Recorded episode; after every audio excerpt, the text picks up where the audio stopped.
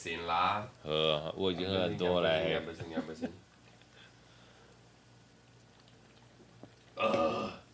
这礼拜加班，加班了，加班，加班。为什么加班呢？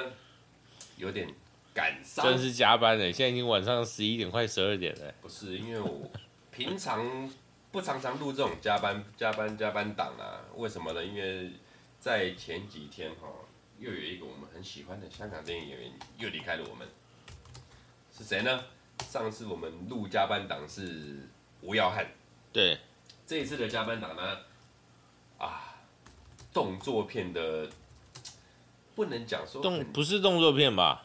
算动作片啦，所以我我对他印象都是僵尸片而已啊。啊，对啊，但是就是动作片，孟海啊，孟海，孟海呢？啊，动作片有啊。先讲他的平生呢，他平生他其实他从以前就是戏班的，他跟谁是师兄弟呢？他跟林正英是师兄弟，他们师哈，他跟林正英差很多，他跟林正英是兄弟，他们是兄弟啊，他们其实他们就是以前有两班人，嗯哼，戏班的第一班出来就是七小福、于占元那一班的，嗯，于占元的七小福是用洪金宝啊、成龙、元彪那一票，嗯，再来另外一派的就是粉菊花。粉菊花师傅这一派的，就是林正英啊、孟海啊、萧芳芳等等之类的啊，小惠天赐他们是粉菊花是比较，诶、欸，你如果硬要讲，就是比较文的啦。嗯。他们在戏班上是比较走花旦类的那些。嗯。所以你看，其实林正英啊跟孟海他们出来的，他们的段子，他们会比较文。那之后呢？跟洪金宝他们、余兆元师傅他们尬在一起之后的文武双全之后，之后孟海他也有加入洪家班了。嗯，他加入洪家班之后呢，其实洪家班那个时候，其实我一直很想讲，我们从频道开创以来，嗯，我就很想讲香港的武打片的风格。嗯，呃，从李小龙那个年代我没有经历过，真正我常常讲的，有听到我们频听到我们频。频道之前听众我都说，我爱上香港电影都是因为香港的武打片。那真正带上武打片这个风潮，就是说，就是知道那时候嘉禾三宝啊，成龙、洪金宝跟元彪。嗯，那你硬要讲的话，真正把这一票武打带上来的，其实就是洪金宝。嗯，洪金宝把他那时候是七小福的大师兄啊，然后呢，他把成龙、洪金宝、成龙啊、元彪啊，然后包含林正英。孟海这些武打班子全部带进去香港电影里面之后呢，才把整个香港电影的武打片发扬光大。那那时候的洪家班呢，就有两个组合，第一个就是武武的部分，武的部分就是他们第一个创造了洪家班，洪金宝武术指导袁奎，然后孟海啊，包含他们有后面带的一些比较年轻的钱嘉乐等等之类的。那在文戏的部分呢？那时候文戏的部分通常都是夺命剪刀脚、黄炳耀局长，然后吴马等等的。他们那时候其实洪金宝的洪家班文武戏都创造的很好。那中间就有一个很重要的角色，他可以在文武之间去抗衡，就是孟海这个角色，因为他其实是一个很厉害的武术指导，他也是一个替身，然后他呃怎么讲？他比较算在他们以前我们讲洪家班，所有那些人的武术底子都是每个都是聚班起来的啊。但是呢，就是从你里面所有人下去选啊，你比较比较有天分，你比较有演戏的天分，你就可以起来。那孟海就是其中一个人，你身材优势，哎、欸，你要讲身材优势嘛，也不是他，我我觉得是啊，一看我喜感嘛。对啊，所以是身材优势啊。很多人说他，如果他又高又帅，你觉得他可以吗？呵呵呵，也可以这么说，对吧？他他跟很多人讲，早期啊，我我是这这这点这个论点我是不能理解，但是很多人说他是跟元彪，人家分不出来，差很多吧？人家说他是胖一点的元彪，差多了，好不好？哦，但是孟海其实这一个人哦，他其实呃，我们讲你要在香港武打片里面闯出一个名堂，那讲老实一点，以前那个年代，成龙、洪金宝、李连杰这种就是已经，李连杰已经算后期了吧？就已经霸在，我有意思说他们就是霸主角了。对啊，啊，你是在主角旁边闯出一点，我讲真的啦，香港电影。每个人的戏中的角色啊，什么断水流大师兄啊，什么等等的，你能讲出本名的有几个？对啊，啊，就戏里面角色，都都可以啊，谁啊，什么的等等之类。不是，不要不要说讲出本名啊，你说讲出戏里面经典的名字都难嘛。譬如说你刚刚说的断水流大师兄嘛，嗯，那叫经典名字嘛。他在戏里面如果断水流大师兄扣掉，他本名是什么？谁知道？确实啊，对吧？确实，所以要知道他的本名都都已经在，要知道他片里面的名字都超难了，你怎么知道他的本名呢？但是孟海这个人，我想特别跟他讨论，为什么今天会做他的特辑呢？老实说，呃，我们在香港的武打片啊有分很多种，就是我大概分三个种类了。嗯，第一个种类就是你能够去导演的。那导演呢不讲嘛，就是洪金宝啊、成龙啊、袁奎啊、林正英、吴马这些的，他们都是可以自己独当一面的。再来就是纯替身组的，当年九零年代、八零年代末纯替身组的有很多，譬如说钱嘉乐，他就是单纯就是替身的，他一直一直替替了十年之后，他才洪金宝才给他很多的演出的天分，呃，演出的机会。哎，对对对，演出的机会。那第三种就是那种。我做替身五指的时候，我已经可以在演技上面有很多的很多的那种演绎的，比如说像孟海就是其中一个。嗯、哼你看像他，他通常他没有演过主角，他配的他配的人也不多哦，他通常是配洪金宝，很多经典什么鬼，从最经典的他跟洪金宝配一个古装戏的那个。鬼打鬼，嗯，然后之后才配一个时装的鬼咬鬼。不是我，我问你个问题，哎，你觉得就算有一个导演想要推他当主角，你觉得有机会吗？呃，我觉得啦，这类似我们之前讲的，我们讲配角，你一个绿叶的存在性很重要。的确啊，我们以前讲了一些呃很重要的配角。剧情上啊，你说喜剧上面，周星驰旁边就是跟个达叔嘛，这这一定固定的。对，按你讲，呃，我们杜琪峰导演他旁边，我们主角不讲，你旁边杜琪峰一定跟上肥雪，对，像什么之类的。那在每一个片种之中，他一定都会有那种固定班底。好，我我这样听起来，我就是问那个肥雪，嘿，跟孟海。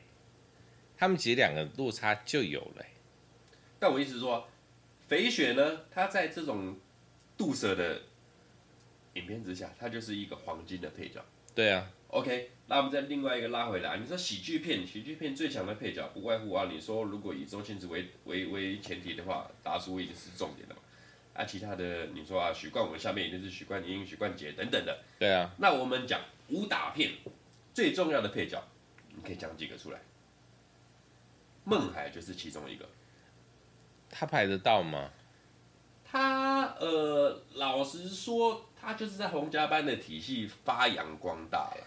我我觉得他重要是重要在，他是那个怎么说，武术动作指导，嘿，他有这个成分在。然后他演戏讲难听一点，就是呃，然后。做个兴趣，有缺人，就在武戏输出了。对对对对对，所以他的演技跟什么我们不好评论了，因为给他的戏，我的认知里面给他的戏份都稍微有点没有办法去看出他的演技怎么样。哎，其实认真讲，他就是在武打戏里面做一个丑角的输出了。呃，我，就是我看我我有对他有印象的所有的片子。他永远都是在，他不是主主角不用讲，哎，配角不用讲，他都是在配角之后的人。其实他都在男二、男三、男四左右了。对对对对对对。为什么我一直很钦佩他？其实他是一个能打的人。对。他能打能替，能够替身，甚至他能够去编写所有的动作。嗯。但是他只要有出演的镜头里面，他就不会把他的这种实他实在的东西拿出来。因为他本身就左脚嘛，在里面他，他就是有那个无底的嘛，对，所以他都是在做武术那个动作指导嘛。但是他演出，他就是我不会把我的功夫全部拿出来，我就是在里面扮扮丑，哎，对对对对对对对对对，哎，这不简单呢，这不这的确不容易啊，这不简单呢。但是这是他的优势啊，你看的就是身材优势啊。因为其实你去翻他的，我们先不讲他戏前的，我们讲他幕后的。嗯，他在幕后，其实在香港金像奖做得了提名啦，光提名就很多届的那种，都是动作指导。他只有有名的是什么？皇家师姐。哎，但是他唯一一次得了男配角的提名啊，就获奖了。就是看他要不要认真演，理论上是这样。那叫什么？皇家师姐。皇家师姐，皇家师姐，她本身她就是动作动作指导，而且她光皇家师姐，她捧多少人起来，是吧？杨紫琼就是皇家师姐捧起来的。嗯哼，哦，八六年，一九八六年，杨紫琼有酒了。杨紫琼刚去香港拍戏的时候，原本是花瓶，嗯，搞不出什么名堂。他马来西亚人嘛，对啊，什么名堂？之后呢，啊，大家给他尝试我了一点，你从小已经是学武的，你有点那种动作的那种概念嘛？那、嗯、你呢？那比赛，你要转型呢，往女打仔走，对，就从皇家师姐开始。他很成功。杨紫琼自从踏入女打仔之后，第一部电影《皇家师姐》，孟海就帮他动作指导。欸、然后，而且他在洪家班训练了三个月、半年，我不知道对吧？反正训练很久。跟着说，你说杨子雄？杨子雄，嗯哼，有有踏入皇家皇家班公认的弟子，女弟子啦，只有两个。据我所知，一个是杨紫琼，嗯、另外一个就是那个他后来老婆高丽红。你说谁老婆？洪金宝的第二任老婆啊，高丽红啊。呃，我好，我查一下。高丽红就是东方秃鹰啊，好赌英雄那个赌王的女儿啊。东方秃鹰。东方秃鹰你没看过？你干？我一定看过哈，但是哦，好，跳过，跳过，先跳过。反正就回归到梦。OK。他就是呃，很会设计，但是他从来不在镜头面前去展露他设计的那一面。在镜哎，设计的东西怎么在镜头面前展露？他当然那个东西在镜头，那个是后事后的事情啊。整部电影的呈现啊，哎，我我稍微跳往前跳一点，嘿我们是不是应该找个时间来讲个杨紫琼？杨紫琼真的是从头到尾都是非常的呃传奇色彩，他屌到屌到没有办法用言语下去形容。对，所以我觉得我们应该找一起来稍微讲一下。其实我其实不能这样讲了，应该是这两三年之后，他才屌到不能。没有没有没有，他的屌已经很多年前，哎，他是第一个华人的庞德女郎。其实她最强是什么？你知道吗？她最强的是她在哎三五年前的时候，在马来西亚她演了一个翁山书记。但是因为那个东西争议太大，所以我们我我们先不要讲，哦、因为就像她最近哎，他不是得了那个最近得了那个什么奖？妈的多重宇宙啊，奥斯卡女主角啊。呃，然后还有另外一个什么，我我有点忘记。但是因为他是身为马来西亚人嘛，但是马来西亚其实不敢去不推他，不推不推。通常推他的，在所有影史里面，只有香港影史在推他而已。没有，但是这有点，这个是有点政治意味啦，因为马来西亚对那个同志议题非常的抗拒嘛，他们在法律上来讲是这个是违法的。但是因为那个杨紫琼演的电影，他得奖的电影的那个部分，他有讲到这个部分，所以他们没有办法去直推。所以他们没有办法真的很明确的去说，哎，杨紫琼是我们的人，然后对马来西亚人的，他们完全没有办法做这件事情，他们就在自己打自己嘴巴。确实，对，但是这个不好说嘛。但是就我们来看，杨紫琼真的很屌啊，没有你讲的那个发光的程度。老实讲，它发光本来就是我们讲产业别，它本来就在香港电影的产业别发光的。你当年没有洪家班这个体系，没有皇家四姐这个体系，他们把它拉拔起来，把它改型转为成女打仔的话，杨紫琼没有今天。那的确啊，那的确，杨紫琼没有今天。但是他也是必须他有那个底子在嘛，刻苦耐劳啦，应该是这样讲。对啊啊，但是他本来就有那个底子在，他才可以去走这条路啊。你随便抓一个人，你可以说，嗯。你是一个新进的那个女演员，所以我要你开始走武打这一条路，看谁有几个可以走啊？呃，怎么可能？不可能嘛！确实。所以你看他参与，其实他参与过很多很经典的东西啊，因为那个警察故事他有参与啊。警察故事第三集，对啊，超级警察。对啊，所以他很多的片子去展露他的能力，然后让他看，让大家看到他，不管说有没有去。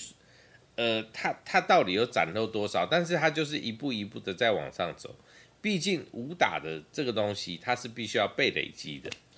老实说啦，全世界的武打，包含好莱坞啊、什么印度等等这些，我之前我有提过，绝对没有一个国家的武打可以超越香港。呃，我我我想用另外一个方式来讲，因为我记得我之前讲过，譬如说。那个骇客任务，哎，基诺里维，他们的武打不是也是原和平语对也啊，不是也八爷了，八爷去搞了啊。对，但是我们看基诺里维他的动作，对我们来说就是他妈的不流畅啊！我我不晓得到底是因为中国人的基因还是什么亚洲人的基因，我们对、呃、应该应该应该这样讲。香港的武打强之所以在哪里，就是洪家班那些人啊，包含这些所有的陈家班等等的，他们在拍的时候，绝对都是土法炼钢。对，那你这些土法炼钢的情况之下呢，你可以演出很多的真实性。嗯，就不管你说啊，讲真的啦，成龙什么的，你真的你自己跳下去也好，你请替身跳也好，那都是真的跳。那很多东西在镜头下面呈现之下，不是你 CG 效果可以呈现出来。哎、欸，等一下，我我问我问完最后一个问题，我们拉回到那个梦海，就是这几年开始有人质疑成龙拍的片，其实很多都是替身完成的。啊，确实很多啊，对嘛？但是其实很多重要的画面都是他自己完成的，也没错嘛。嗯，那为什么他要靠替身？因为他很多。他最难做的动作都是他自己完成的状况之下，那些没有到那么难的动作，为什么要靠替身完成？呃，我别的不讲，我讲一个例子，我讲一个例子。据我所知，我因为我看很多的那种嗯哼故事啊。第一个，我们讲 A 计划，嗯，A 计划最出名的就是成龙最后从那个中台下面抓了那个钟针，然后最后。掉掉下来，隔了很多棚子掉下来嘛。第一个镜头呢是成龙自己拍的，嗯，而且他在上面丢毒了很久，他就是不敢跳下来，嗯。那那个你知道当年那个片场就是很多人都在拍片嘛，嗯、成龙自己拍了一个 A 计划，王金宝在隔壁场拍，王金宝拍了隔壁场之后，成龙是他小老弟，嗯，来探班，嗯，搞半天成龙你不敢跳，好来来搞半天来来收工你赶快跳啊！成龙阿妈跳下来之后，第一个镜头 OK 完成了，嗯，但是呢，不够漂亮，嗯，但是成龙重伤了，嗯，他很常重伤。嘿，之后补拍第二个镜头，是，你知道成龙身边最最忠心陈家班第一个成龙身边的人就是那个大嘴，嗯，大嘴去替成龙跳了第二次，嗯。A 计划正片里面从那个灯塔跳下来，正片里面取用的是大嘴大嘴的画面。但是呢，你知道成龙电影后面永远拍完之后就会啊开始放成龙对后续后续之后，然后他有他自己跳的那个，那个才是成龙哦。但是正片取用的是大嘴。你要讲成龙作假不用替身吧？哎，也不是，他有跳，只是画面不够漂亮。嗯哼，他们必须要有选择。嘿，但是成龙没办法跳啦，那、oh. 怎么跳？OK，他已经重伤了。嗯哼。然后大嘴跳第一个是，然后实际用的画面是大嘴。嗯。然后呢，成龙，你叫成龙英雄主义。陈家班跟洪家班最大的差别就是陈家班只推崇成龙，成龙就所有东西就推成龙出去。那洪家班呢？洪金宝他是一个大哥风范，对，他旗下所有的人，他分文武，武组的，你如果觉得 OK，我就把他拉起来。像孟海、林正英，孟海他觉得啊，你很可以上来，嗯，我就把你拉上来，你当我配角也好，什么也好。林正英 OK，我马上把你拉去拉出来，拍一个僵尸道长。哇，林正英就是拉拉的好啊，甚至元彪，你可以马上把你拉起来。反正他只要洪金宝，他很厉害，是他很会拍群戏，嗯，而且硬要讲洪金宝也郎面较垮，嘿，也比较圆滑。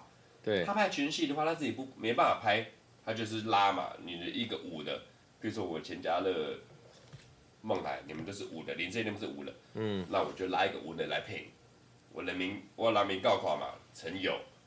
拉来跟你拍五马，拉来跟你拍什么的等等之类，他都会帮你构成一个梦幻班底。嗯，那就跟成龙的差别差很多，的确他们的那个构构成跟模式是完全不一样的。所以成呃洪金宝到现在还是香港武打界的大哥大啊。是啊，但他是用他的生命在换的啊。他不是说他已经拍到什么时候了，他已经。他已经拍到，他已经是大哥级的人物，他已经在拍电影了。但是他领他们的那个电视台，嗯，他们有分嘛，就是你是领月薪还是领片酬嘛？他好像不知道到几岁，已经到已经到一个他已经是大哥程度了，他还在领月薪，就是他的薪资非常的低，但是他甘愿。他为了要扶持，对他为了要扶持其他人，他为了要让自己先稳定下来，对，所以他做了很多的牺牲。的确啊，啊，对，我们要不要先把拉拉回来到那个孟海？孟海，我现在在看他的，我们先讲他目前的演出作品。他其实从跟着洪金宝开始之后，比较闯出名堂的，大概是一九八五年啦。嗯哼。洪金宝导演、成龙主演的《龙的心》，这部超屌哦！看《龙的心》很，这该怎么说？这是极少数，就是在呃，其实我不建议大家去看这部片，因为它非常的沉重，非常的非常的，当时来讲有点 K 啦，就是他的情情感层面的。非常的强烈，跟武打片来讲，根本不是武打片。你你不要把它放到武打片，因为它不是武打片啊。你你不要以为它有成龙有洪金宝，它是武打片，不是。就是最后一它不是，对它它武打的成分非常的少，它是很情感层面的一部片，而且它非常的沉重。就是它如果以现在来讲，就是。它其实是一部非常催泪的片。啊，你拉回那一段，我想讲的是，龙德兴的时候是啊，陈家班跟洪家班的合作合作。但是呢，嗯、据我所知啊，龙德兴当初是嘉禾电影要拍的时候呢，呃，丢一个剧本，嗯，给洪金宝说啊，我要替成龙拍这部片。洪金宝看了一个剧本的时候，我讲啊，你这样那边塞，你这样那边昂哦。洪金宝现场改，嗯。本来那部片只有成龙演出欸，嗯哼，洪金宝现场改写剧本，嗯、现场马上改，改成现在的样子，硬改，然后他硬把自己插进去演那个那个哥哥。大哥的角色，然后把他所有洪家班的角色全部拉过来，元华、孟海、钱嘉乐全部拉进来，全部拉进来之后，每天拍，每天改剧本，洪金宝现写，怎么？每天拍，每天改剧本，怎么听起来有点像那个台湾八点档的那个做法？啊、对对对对，那时候就是这样。然后洪金宝把它全改了之后，这部《龙的心》变成了一部经典。嗯。而且你看哦，其实这洪金宝那时候把所有的皇家班体系拉进来，其实那时候很多像元华、钱嘉乐，他们只原本只是替身而已，在《龙的心》之后才拉出来，哎呦，演点配角，讲点对白。那里面最重要是就是孟海他的对白特别多，但是我说真的，就是我们觉得《龙的心》是一个在香港电影里面某一个层层次的经典，因为它异于其他的香港电影。但是我相信，大部分人不知道这部片。呃，它是其实还蛮冷门的一部片，因为它不符合市场。哦，你不能这样讲，就是以现在来讲不符合。以现在，因为当年哇，那个票房刮，没有没有没有，但是我因为我们我们一直在讲的片子，不管我们认为的是经典，还是我们认为就是这个是一个，就是大家看过片，是因为一直不断的重复播，就是一直在重播嘛。但是你什么时候看过这部片重播？常常在播啊。没有没有，我没看过哎。卫视体系，我跟你讲，真假的？到不行。还是因为我太久没看电视，我每次哭呢。再搭配那个苏芮的那个苏芮的歌声，啊啊，苏芮那真的屌啊！而且《龙的心》最屌是什么？他最出名到现在是整个香港武打界的电影最出名的镜头。你如果说现在随便拉一个人，终身成就讲什么？拉一个说啊，香港武打片你最记得什么呢？所有人跟你讲《龙的心》，为什么？他最屌就是最后那个八大武行，哼。跳楼下来爆炸那一段，跳八个人，四个人送急诊。哎、欸，我我我说真的，我对那段没有印象。啊，你我我都是对前面的剧情啊，然后他们两个之间，然后那个洪金宝，然后被欺负，然后他那个状态，我对前面有印象。你说的最后那一段，我真的没有印象。所以你把龙的心归类在剧情片就是这样。对。那你看。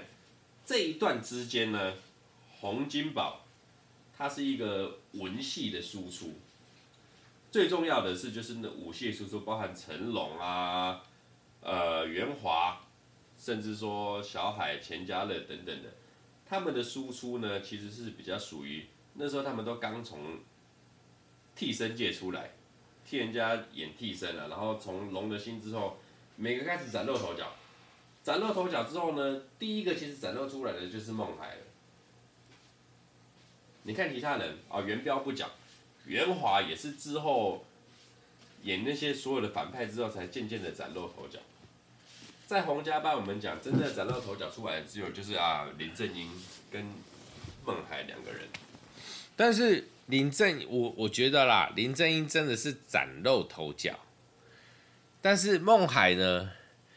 那感觉只是让大家知道他是谁。那这两件事啊，因为你看他永远在南山之后，嗯，他没有到南二，他甚至南二都到不了啊。有啦，他就在洪金宝旁边，就是南二，鬼赌鬼、鬼妖鬼那些那些，哎，他在里面的演成分都很好哎。没有那个比例是，他他的他的，譬如说戏份可能稍微多，但是跟他一样戏份多的还在啊。所以，他不能真的说是很准确的男二，没有嘛？比如说，他如果说呃呃呃，就是僵尸系列，林正英是一定的戏份最多嘛，对。然后再来钱嘉乐，是钱嘉乐没错。钱小豪，钱嘉乐啊，钱小豪，钱嘉乐，他们就是第二多的戏份嘛，第三才排到他。确实啦。对啊。所以他永远排在三之后啊，所以我觉得他的主力不在这儿，他的主力永远都在，大部分的时间都是在动作指导。啊，然后他在目前他都只是啊嘎一个角色，因为他有能力，所以他在这个角色他可以比较发挥自如。就类似好像啊，给他记得扯个狼瓜，哎哎，海哥，顶一下，顶一下。我我想到一个比较奇怪的那个，譬如说那个什么《捍卫战士》第二集，嘿，那个汤姆汤姆克鲁斯，他不是教一群学生，然后要去完成任务，嗯，但学生都没有办法，嗯，但是他就直接上场演绎一遍，做得到，就上了，人是做得到的。所以他就是那样的角色，诶，虽然说这样比喻有点怪，因为他是第一男主角，但是那个感觉就是我在做这件事情的时候，我可以轻松的达到，所以表示有人有能力可以做到这件事情就够了，我不管其他的条件，对啊，所以孟海就是这样啊，就是我我不管我是男一还是男二还是男三，因为在这部片里面需要武打的角色，我需要武打的能力，所以如果我去演这个角色的时候，我会很轻松啊，因为我本来就有这个能力呀、我甚至不用演绎出武打这个成分。对，因为我我不需要被受，我不需要被训练，我本来就有这个能力，所以我会很轻松的完成。但是因为我的，然后我的比较呃可爱的外形还是什么的，所以所以我永远都只能当男生。他他的外形的确很可爱啊，就跟其他人比起来。你不不可否认呃，对。好了，喝一下，喝一下，喝一下。其实每次录这种加班集哈，你说沉重也是沉重，说开心也是沉重，因为每次录加班都是讲难听，都是有人有人怎么了？嘿，有人离开我们了。对，那硬要讲我们，我孟海，我们应该这么说啦。他幕后的成绩呢，大家有目共睹。那我们这边我们就特别挑几部他目前我觉得啊，他演出的还不错的作品，给大家可以去看一下。有时候不不一定是他主角，他配角，甚至他加一点点的角色。第一个就是八五年的《龙德心》，这个是固定的，嗯，一定得看，嗯。那八五年同年他去动作指导的《皇家师姐》。我觉得也一定得看。哎、欸，等一下，我讲一下，龙德心他没有完全没有在幕后，哎，他都在幕前啊，他就是参与演出而已。对啊，嗯哼。之后呢，啊、呃，包含譬如说八九年，他跟洪金宝又合作了一个《群龙戏凤》。嗯，在戏里面他的角色也不错，《群龙戏凤》我觉得可以看啊。包含九零年、九一年，他跟洪金宝一起合作的《鬼赌鬼》跟《鬼咬鬼》。嗯。我觉得也是一个很好看的。那最出名的大概在是九一年，又是跟黄金宝合作的《密宗威龙》。嗯，这一部片我觉得是 一部。哎，你说那个主角是那个《密宗威龙》，就是我觉得这部片很特殊啊，因为当年你看他们搞那么多什么鬼怪系列的，怎么搞就是啊茅山什么等等之类。那第一部可以。卡上这种，我们讲一些比较印度、印尼的文化的这种密宗，这部片是他们第一个突破的这个题材。嗯，那密宗威龙本身孟海是导演，他是导演。哦，对，他是导演哎。对啊，那导演讲真的，他们这些老大哥挺他，洪金宝、吴马、林正英，全部全家的全部都出来挺他了，包含配乐还是香港电影大师卢冠廷下去配乐。嗯。这部片我相当推，可能我的印象啊，第四台很少重播，我真的完全没有印象这部片呢。但这部片会不会有可能我根本没看过啊？呃，剧情老套了。啊，我我先我先讲一个题外话，就是你刚刚讲《密宗威龙》的时候。我想到是另外一部片，叫什么《西藏小》？就那个小活佛的那一部，对对对，哎，不是，是那个，也是有林正英的、啊、小活佛那一部。不是不是不是，是那个那个谁啊？嗯，他的师兄叫什么名字？他叫，就是呃西藏，然后拍到香港，然后是一个。靠！我怎么忘记了？好，我我们跳过好了，不然的话我真的讲不出来。你说的很多嘞，丽丽你在讲的哦。我们今天有一些，我们今天有那个现场来宾，元彪啊，你啊，元彪，孔雀王，不是孔雀王，元彪，他的名称不是孔雀王，但是他就是演漫画的孔雀王。不是不是，我讲的不是那一部，我知道你讲的哪一部，但是我说的不是那一部。就是他们是一个香港跟那个到西藏，然后去不知道是经商还是什么，然后就请那个他的片名叫《西藏小子》，然后应该是元彪吧？元彪，我想起来就是那个啊，对，他是稍微稍微有点带喜剧成分，前半部的时候。台湾就叫做孔雀王。不是不是不是，台湾叫西藏小子，孔雀王是另外一部片，我知道你在讲哪一部片。好了，没关系，跳过跳过。今天的重点在孟海、啊。对对对对对。呃，香港武打界出了很多的奇才。嗯、呃，真的。我们讲所谓奇才，你不要讲说目前的什么成龙、洪金宝，这个不讲。其实幕后很多的人在支持这个。没有。我我一直想要讲这件事，是是，我觉得那个大环境的关系。不管是他们是科班出来的呢，还是剧班出来的，然后所以他们都是走这条路。譬如说，呃呃哦，还有甚至是譬如说那个什么李连杰他们，他们甚至是那个武术班起来，武术班起来的，他们都分的，他们有很多条路，但是最后都会走到武术这一条啊，因为他们都是武术里面的，嗯，那。台湾根本没有这些选项，但是不管是香港还是还是中国，就是因为以前会有他们那个也算是艺术表演，就是剧班，我是练京剧的，其实他们也必须要练一点武术，所以他们会有一点的程度。然后像那个李杰、李连杰他们，他们是真的正统武术练武术底的，对，然后就是各种不同的。但是最后都会走到这条路上，所以也会导致香港的武术非常的蓬勃发展，然后造成了这么多人，那不是台湾可以比拟的。然后，所以他们会有办法去拍这么多，所以他们造成，他们创造出，他们属于他们在拍电影里面武术的一块文化，就是我们现在看到的这些东西，到现在都还是。这也是其他不管是，所以好莱坞看到他们拍武术武打片的方式，不敢相信，而且他们也不敢仿造，他们不敢，也他们不相信也不敢，因为这不符合他们的认知，不科学了。对，哎，不要说不科学，是他们他们都会觉得香那个香港武术，他们都在玩命，他们连拍片都在玩命。啊，这确实，对啊。因为那个真的是太夸张了，你看我们看了多少那个成龙他们的那个幕后花絮，哎，那个从那个澳洲的那个楼，那个多高的楼这样跳下来，真的你真的能想象吗？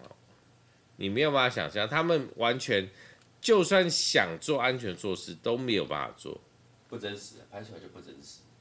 对啊，但是他们还是拍了，啊，人到现在都还有活着。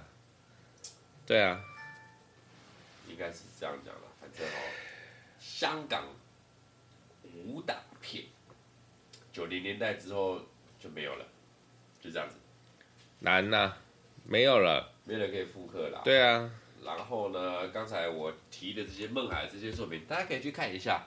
那不一定要看说啊、呃，我们戏里面怎么样怎么样，我可以另外跟大家去讨论一下。我觉得哦，香港的武打片，我最近哎。我讲最后讲完，不就是 ending？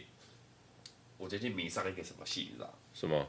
我看那些 YouTube 还是在香港武打片。嗯。我去看的时候，我最近有一个坏习惯，我会调零点七五倍去看。放慢。嘿。哈，我都调一点五啊。没没没没没，我去看零点七五倍之后，我去看你们的。这很浪费时间啊！我没有那么多时间。我有点虐自己。哦，就是我看你们的套招，你是虐谁？你是虐你自己吗？我看你们那些套招的拳脚套路，哪一拳有没有挥到？哪一拳有没有借位？哪一拳有没有打到？现在应该都不会了吧？没有没有没有，你当年看哦，我们当年看的时候看啊，砰砰砰砰砰砰砰砰这样哦，看得很顺。但是你放慢了零点七五倍，放慢零点五倍之后，你会发现，哦干，你现在哦，你们都在混。他们那个不是不是，我又不是说混，那个套招好美。就是说，我觉得你们很厉害，就是说，你可以在正式的速度之下，你拿捏出来是给我们看是是这样子，拳拳到肉。但是你们真的拍起来的时候，其实没有拳拳到肉，没有。我觉得这个好厉害哎！你放慢之后你就看懂，其实这拳没有打到，这脚没有踢到，等等之类的。但是放快之后，你会发现，我感拳拳到肉，这是他们最厉害的地方。但是可能我个人是觉得这件事对我来说不重要吧，所以我我没有去探究这件事。啊，我也是突然一瞬间去执着这件事。好了，反正这礼拜就到这边。孟海呢，在香港电影界武打，我们讲武打这一这一排来讲哈。好了，虽然说我们一直在跳话题，但是孟海的确在香港电影界占了一个不小的地位。他虽然没有走到男一，他甚至连男二都不好说，但是他事实上在幕后他也做了非常多的事情，哦，所以他其实也是一个蛮重要的角色。对，不是因为他演男三，男在他演男三可能只是因为，然后导演找不到人，然后他又有武术底子，所以找他最方便，但他重要的贡献。在幕后，确实，对，有些人呢，大家如果最近有在看电影的话，我很建议你们看完片之后不要离开，刷完那个幕后名单之后，你会发现，哇，干，不要不要那么严苛，就是有时候幕后会放一些花絮或一些额外的镜头，他们有可能是在灯亮的时候才放。你说看那些名单，呃。因为我自己都看不下去，所以我也不要求你们看。这就是成龙厉害的地方啊！他在边放名单之后，然后边在那边放后面的幕后花絮。那不就跟漫威一样吗？啊，漫威学他的，好不好？你看，我就告诉你有彩蛋啊，你敢不看完？对不对？所以说哈，你看完你才看得到彩蛋嘛。西洋电影还是离香港电影有一点差距，有距离，接近了。接近了，好了，这礼拜就到这边。香港武打界的辛酸史，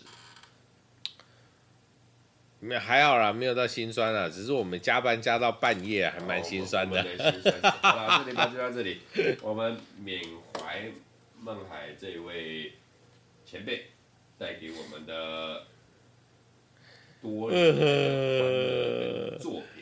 孟海前辈是娃娃脸呐、啊，那希望呢，尽量这种加班的特辑哦，以后不要遇到了，少出现，哎，少出现，当然一定得出现，我会累，生老病死、生离死别，这个谁行哎，一定都会，尽量不要遇到，尽量不要遇到，那有遇到的话，我们就用尽我们就尽量啦，来缅怀他们。好，对啊，香港出名的动作武术指导、武术演员孟海，孟海。特辑呢就到这边。